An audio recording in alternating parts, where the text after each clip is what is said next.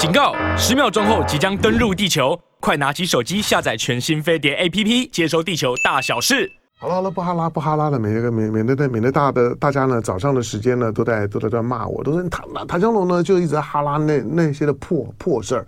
第一个，我在台湾了，我爱台湾，我在这地方土生土长啊，一草一一木一人一物啊，哪怕是哪哪怕是某一个小小馆子里某一个我常吃的食物啊。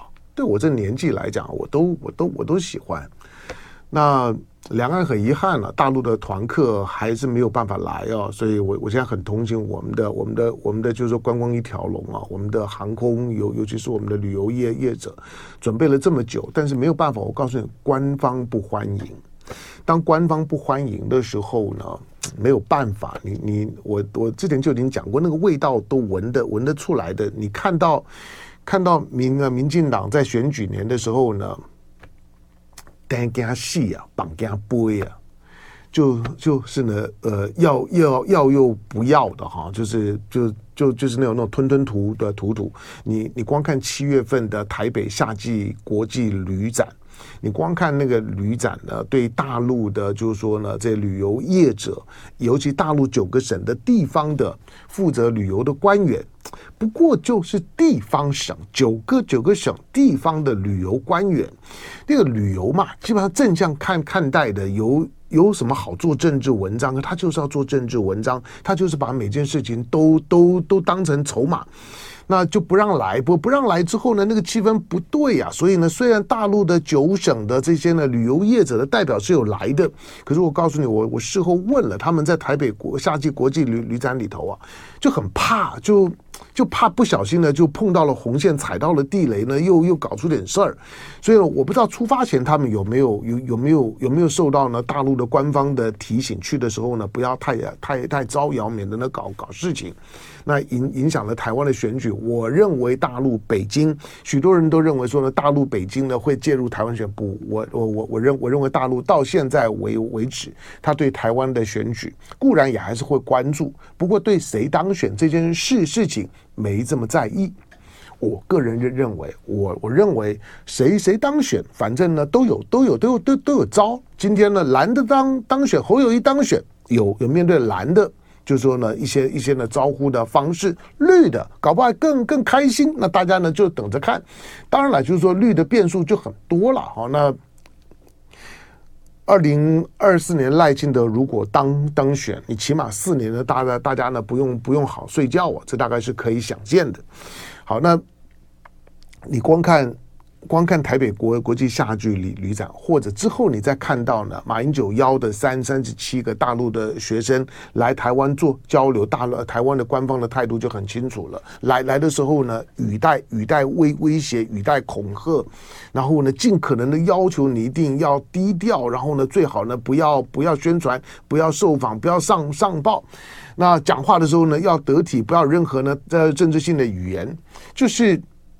你就就知道他就不欢迎，所以大陆方面的这一波的开放，一方面这一波是对国际开放，两岸呢，他呢他不会再在同一天宣布的。那第二个就是，我觉得在选前要开放的机会不大。OK，所以算了吧。好，但是呢，我们我们再来关关注一件一件一件事儿啊，就就就是这个在台湾，如果如果。你还没有，你还没有厨艺，像唐唐湘龙，唐唐湘龙老老到厨艺了，但是唐湘除役怎么样？厨艺的时候，唐唐湘龙就如果两岸两岸如果开开战了之后，唐那那唐湘龙就没事，补唐唐湘龙也可能会有事。你你在你在乌乌克兰战场上面啊，你看到了许多的娃娃兵。你还也看到了许许许多的，就是说呢，就是说呢，胡胡子兵，那个胡子呢，并不是呢车臣的部队啊，他们他们都留留胡子的。我在讲的胡子兵是很多的老老人兵，六十岁以上的都还在部队里面的，甚至于战俘里面的，据说还有还有七七十岁的，我不是我我我不太信了，但是六十岁以上的还蛮多的哈。但是今天的今天的新闻里面呢，提提到啊，这联合报联合报的这军军事记者洪洪之正写的，就是说台湾啊、就是说台台军啊，国军将在明年一月一日恢复一年制的义务役。那据了解哈，那陆军方面呢，目前那复编，它不是扩编了，复复编恢复编编制，复编了五个呢基干的基干的新训旅，做新兵的训练中心。未来将以部分呢以义务役的兵员的陆续的补实，执行呢海岸的守备任务。不意外啊，就是这些呢新兵去海边，海边要要干嘛？反登陆，海边要干嘛？要布雷。所以你你才会有人说啊，这个新兵没没啥没没啥没啥经没啥经验放后面啊，还在那实实习菜，在在一般的一般我们的我们的操作方式里面，没有经验的退后面去，让让师傅来，让会的来，这个是我们的操作经验。但是部队啊，军军队并不是军队，军队的军队的，就是说所谓的预备队，预备队是主力队，预备队是放后面，预备队是有经验的。就像，就像现在的俄乌战争，其实打了一年多，打了一年多的时候呢，基辅的预备队还没有上呢，还在还在还在还在第二第二线呢，第三线都还没有上啊。那真正呢在前面呢，会会消耗的大部分的都是。都是很年轻的，没啥经验。那没没啥经验上，没啥经验上来之后就培养经验呐、那怎么培养？拿命去培养？对，就拿命命命培养。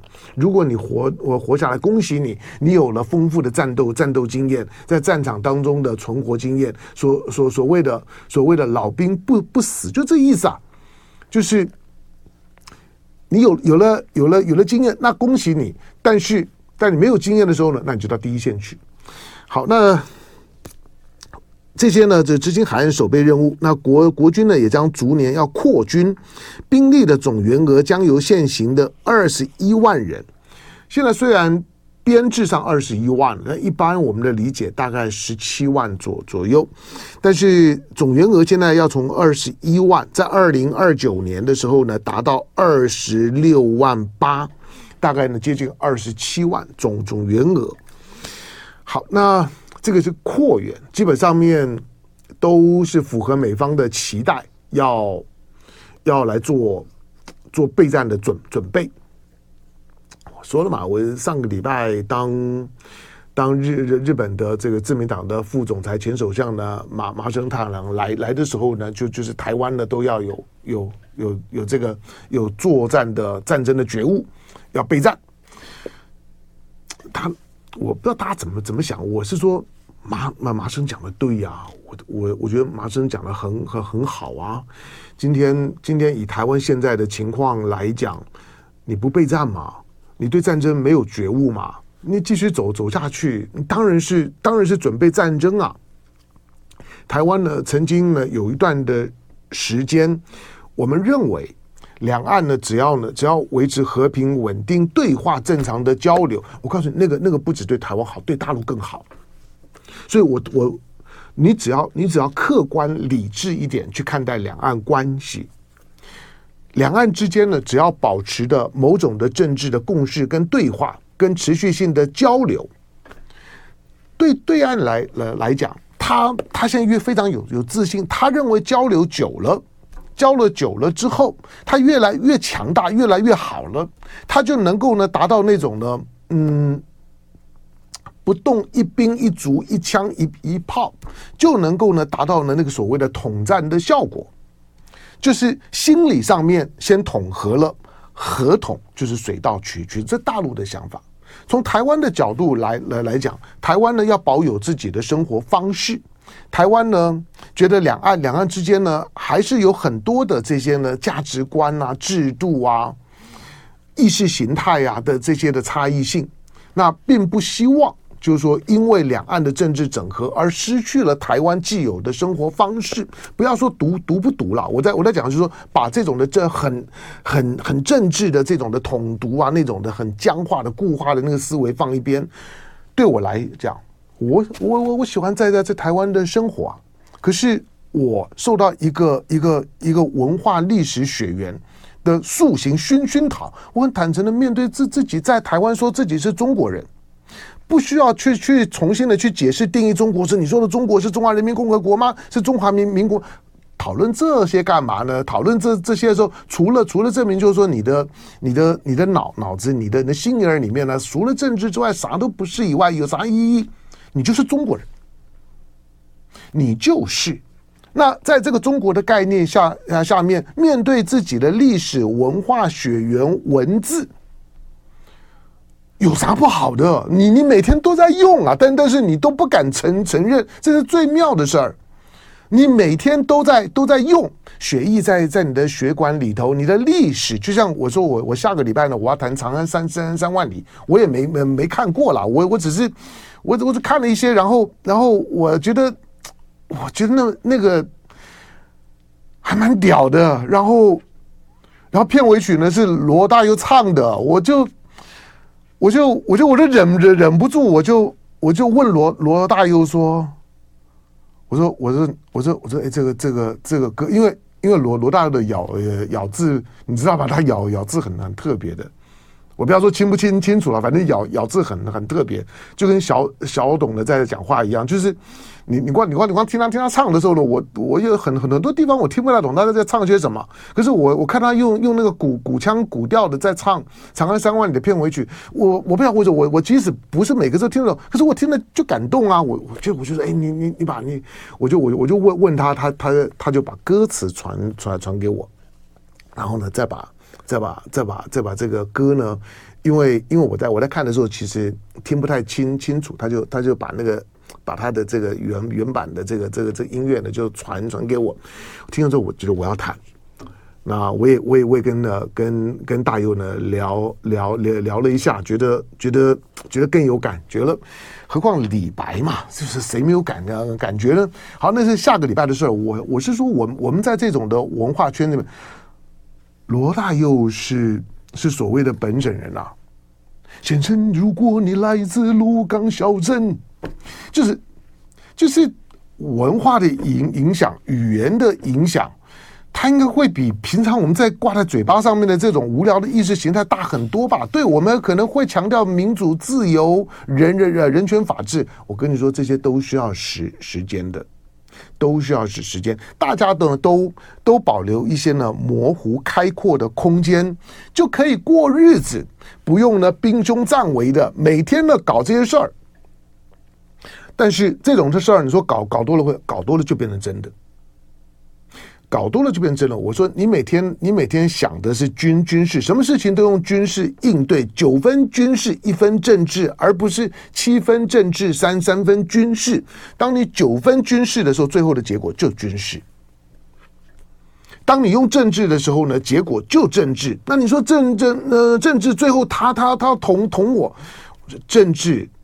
政治就是要表现你的艺术跟你的智慧，中间会有各种各种的可能，不要预设立场，这是我的很真实的想想法。我说，我说两岸有需要吗？好，那那你说那没关系，就是那就就就反正现在的民民进党就决定了嘛，那就是一年了嘛。你你认为只有一年吗？你你认为接下去不会觉得哎又不够了？一年六六个月，或者回回到了我年轻的时候的两年？你认为不会吗？你认为今天的高高中生的军训课程，以前我们都都都是穿卡其服的，那个军训课程不会回来吗？那你说回来又又怎么样？好吧，那不怎么样好了。我告诉你，乌克兰战场上面的情况，乌克兰开始对十六到十八岁的征兵。简单讲，就就是你看，你看上个上个礼拜，上个礼拜呢。乌克兰的两件大大事，我看了之后，我觉得触目惊心。第一个，泽伦斯基呢，把所有的征兵站的负负责人，各个地方征兵站的负责人一次全 fire，因为里面的里面的贪渎丑闻太多了。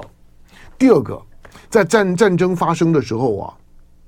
他会处在一个非常，你固然战战争呢，会去不断的宣传爱国心，要为乌乌克兰拼了，要要为为台独拼了，为台湾拼了，对，那个是宣传。但是我告诉你，在实物的运作上面，战争是有价码的。我是说，战争的运作里面全都是钱。那这些的征兵站，在各个地方。我们当我们现在宪兵呢，准备要扩扩充到一一万一的时候，以后呢，你在马路上面遇到宪兵的机会就很多了。宪兵有的时候要宪兵，宪兵很重要工作就是抓逃兵啊。你没抓过逃呃呃逃兵啊，我抓过，我虽然不是宪兵，但是我配合宪兵呢抓过逃兵。在我呢在当在这部队呢当排长的时候，因为我排长排长兼连连长，连长都去受去受训了，连辅导长都去受训了。那个那个那个整个连队里面，我最大，兵跑了，跑跑了怎么怎么办呢？请请假，请我的这请我的另外的小小小排长就暂代一下，我就去抓抓逃兵去了，配合宪兵呢去抓逃兵。到哪？到我记得是到。到彰化彰化市吧。好，那这些呢，都我的都我的经验了。我我只是说宪兵的增增加，他就告诉你说。他就是督督战队，战争的时候呢是督战队，平常的时候呢就是抓逃兵到你家里面去。如果你说，哎，这个呢，我我我接到兵单了，我不去，你不去呢，你你家里面可能就要常常被被被宪兵呢来敲门了。你等着，这些呢都是会遇到的事儿。那你说，那那我孩子都还小，十六到十八岁而已。很抱歉，乌呃乌克兰现在呢，第二件事儿呢就就是征兵的年年龄下放到十六岁。当他之前。限制十六岁到六十岁的出国的禁令的时候，你就知道他在想些什么。十六到十八、十八岁，讲难听点了，都有有的可能都还没发育呢。可可是你已经准备要上战场了。对父母亲来呃呃来讲，你面对你家里面的十六岁到十八岁，你你认为他是一个他是一个男孩子还是个男人？你认为当他要上上战场的时候，你的那心情是如何？这些都都是眼前你必须要想的。我我只在告诉你说，这些是事情都在发生当中。就爱点你 UFO